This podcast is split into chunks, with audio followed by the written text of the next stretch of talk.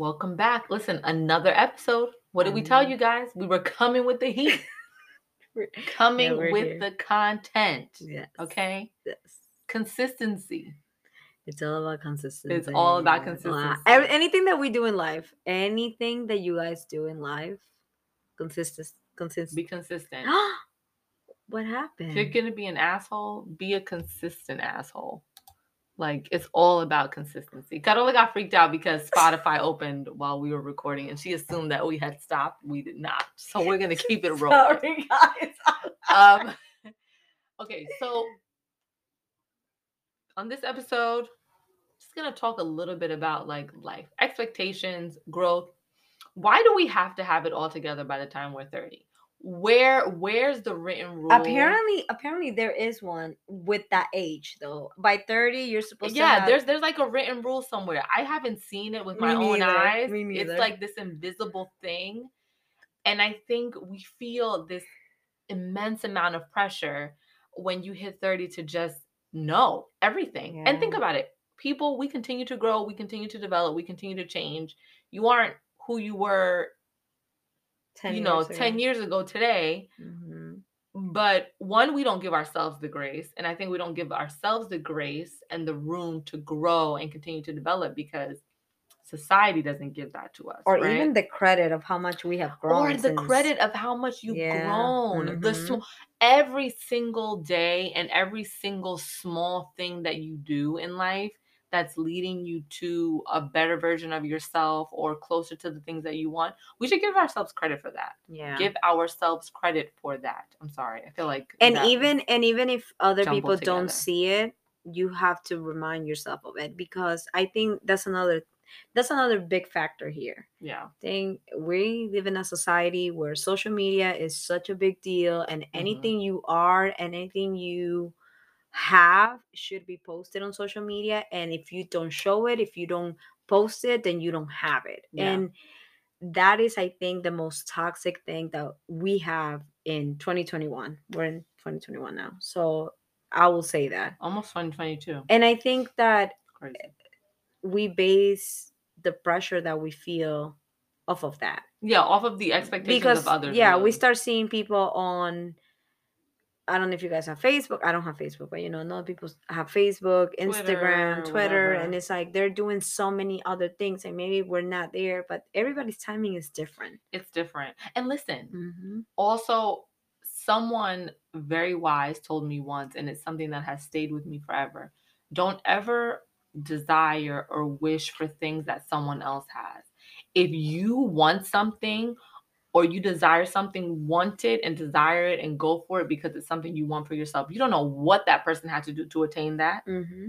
you don't know what happens behind closed like, yeah. doors. You don't know what their everyday life looks like. Don't ever fantasize or romanticize someone else's life. Mm-hmm. If you want it and you go for it, let that be what you want and you desire for yourself. I think Sasha and I, we always, sometimes we say this to ourselves, like when we hang out. It's like there are people in relationships that don't seem as happy as we are by ourselves. You know, we haven't been Mhm. in a relationship for a long time, but being in a relationship doesn't define your happiness. And having a home under your name doesn't define your happiness. Having a, a degree in college doesn't define your your happiness. So I think everybody's life and timing is different. But I think Sasha and I we can both agree on the fact that we at some point have felt pressure by it. oh yeah, for sure. We're by human. Instagram, by our friends around us, like you know, we- relatives, relatives first of all we are latin so we have this thing that everybody's expecting for us to have kids by the time we're like 25 26 Yeah, it's just married. a cultural thing to be married to have kids uh donde está el novio donde está la novia you know it's so Mhm. common it, it people make it make it a joke these days but it's but a it's real so tiring too, and it, it- there's so much pressure. It's like you know you're gonna go to an event, you know you're gonna be in a setting where you're going to see a lot of relatives at once. Every time I go to, DR, that. Mhm. and I know I'm going to see a bunch of my cousins, and I'm sure for you when you go to Ecuador, it's like that. I'm dreading that question. no my, my my cousins at this point they don't ask me because i mean i think they they know and um i also I'm here in New York, so it's a different Yeah. way of being. But you know, Mine's most of my friends in Ecuador, the ones that I was, you know, that I grew up with, they have kids, they're married.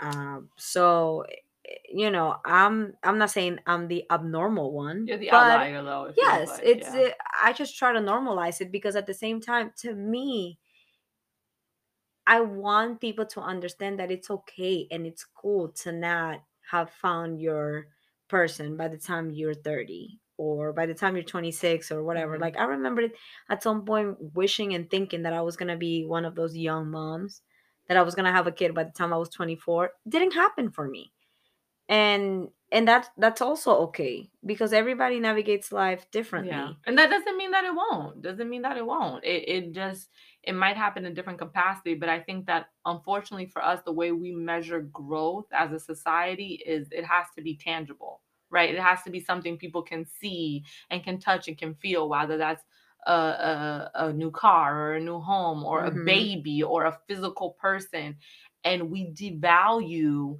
the internal growth. Yeah.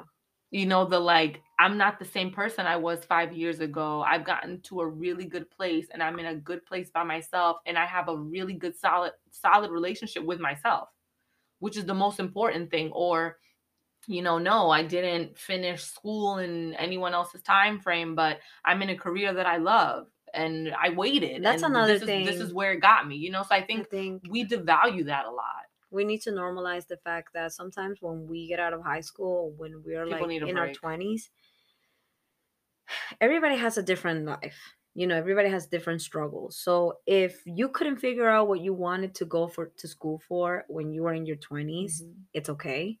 And when you hit your 30s you're like hey you know what? This is what i want to follow. This is what i want to do. This is my path.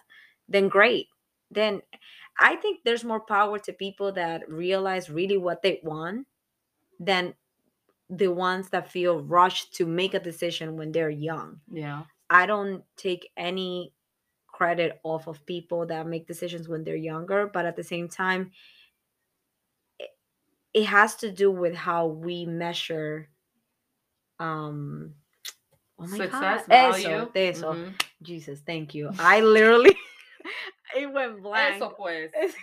my my brain went blank but yes um It does. It it weighs so I think so heavy on so many people. And look, I mean, me for example. I mean, between 23 and now, three careers.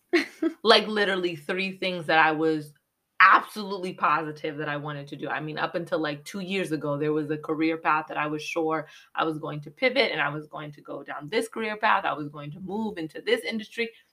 And a year into that was like no long term this can't be for me and i think uh, the the hard thing for me always was like i wanted to make sure i was in a career that would align with the lifestyle that i you know foresee for Mhm. myself long term yeah yeah yeah. and it's not killing myself for a dollar like that wasn't you know my goal or or having to compete with other people like i wanted to be in an industry where i had a space that i could cut out for myself and that i could be successful and thrive but also be a mom when i was ready to become one be a wife and and have the time to do things for myself. I think in the last few years i've realized the importance of like you know as cliche as it might sound because it's a um what do this is like click word? What what's like that those no you're asking the wrong person. Have no sat words?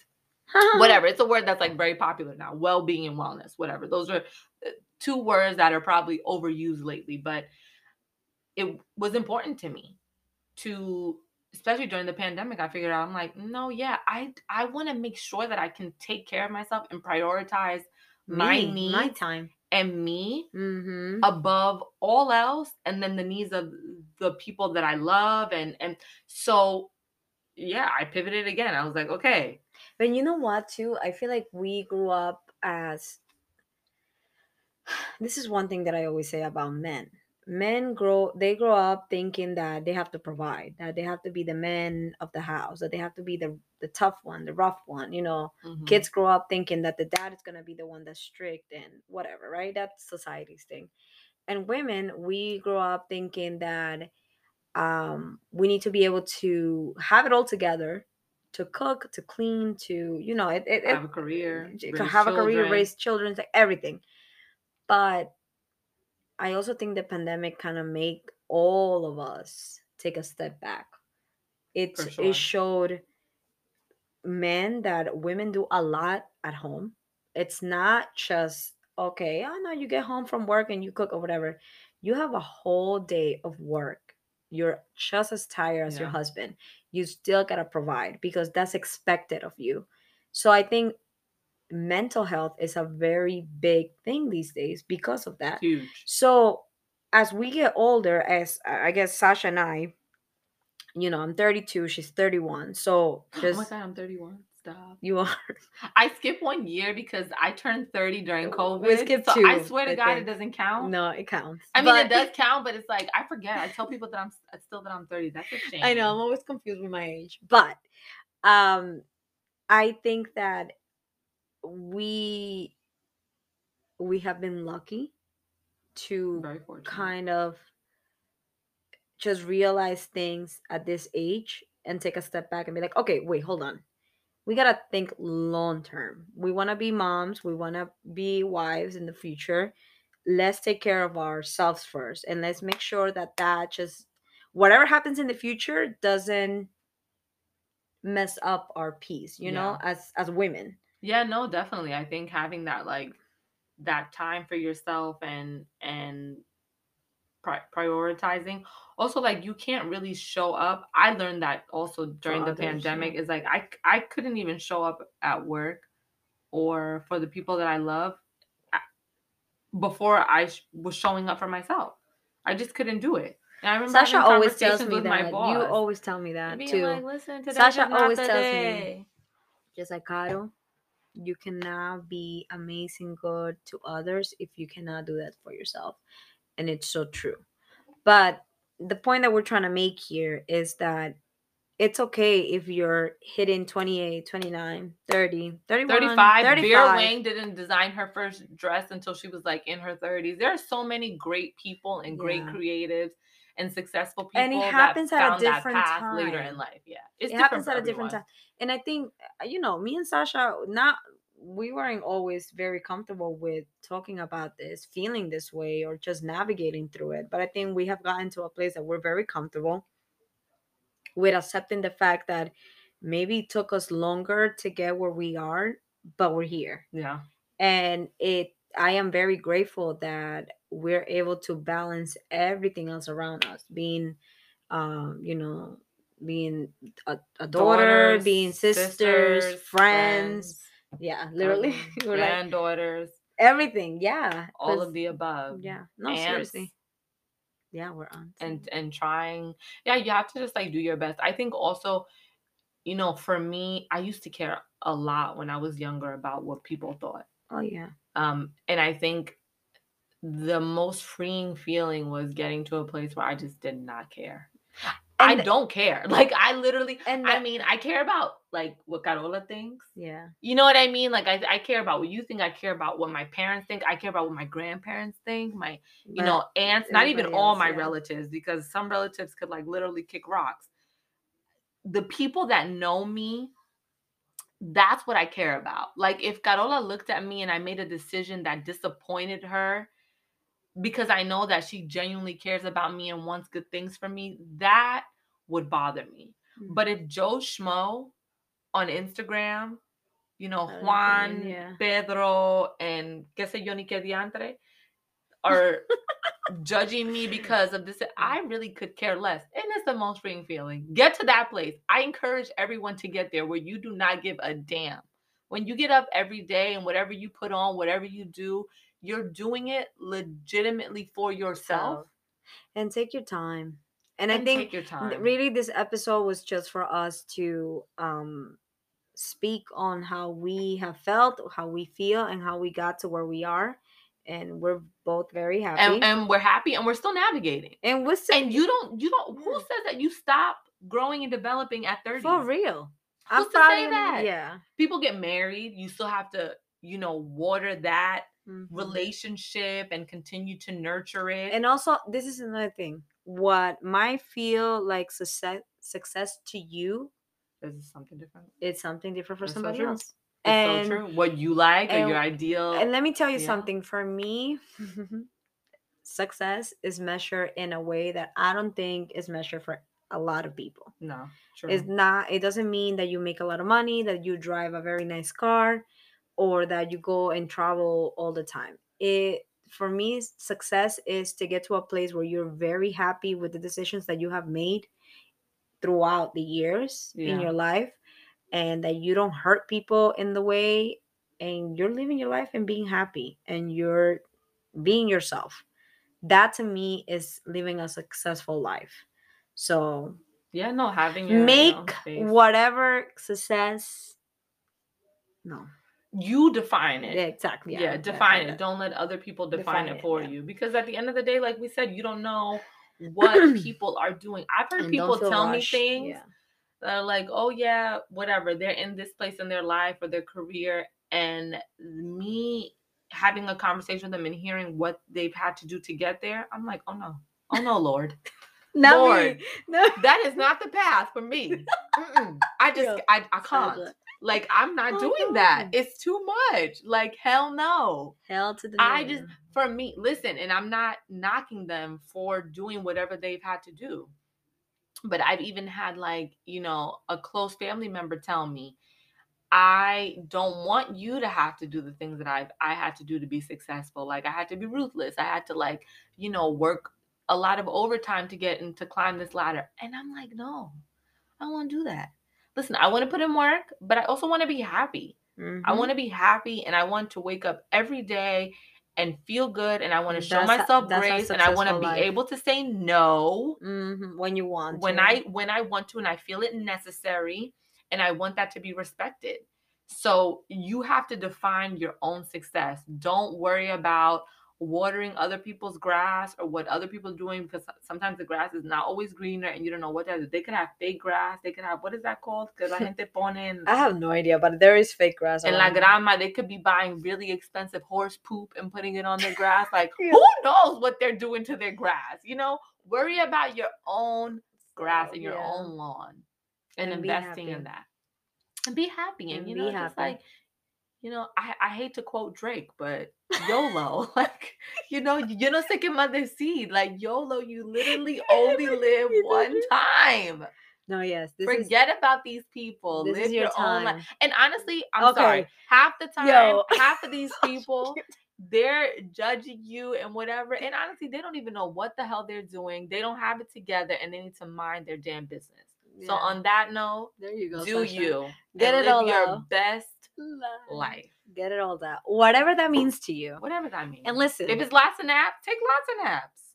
I What? like a good nap. Oh, naps. Okay. Naps, naps, take lots of naps. I thought you said taking those. I thought it was a pill or something. You were saying Si es decir mucho a la chingada, diga eso, like whatever it is to you, be happy. Yes, guys, and navigate through life. And hey, if you want to talk about it, DM us, catch us on the flip side. yeah, we're always there. More me. I was gonna say, Carola is really the one who can catch in the DMs.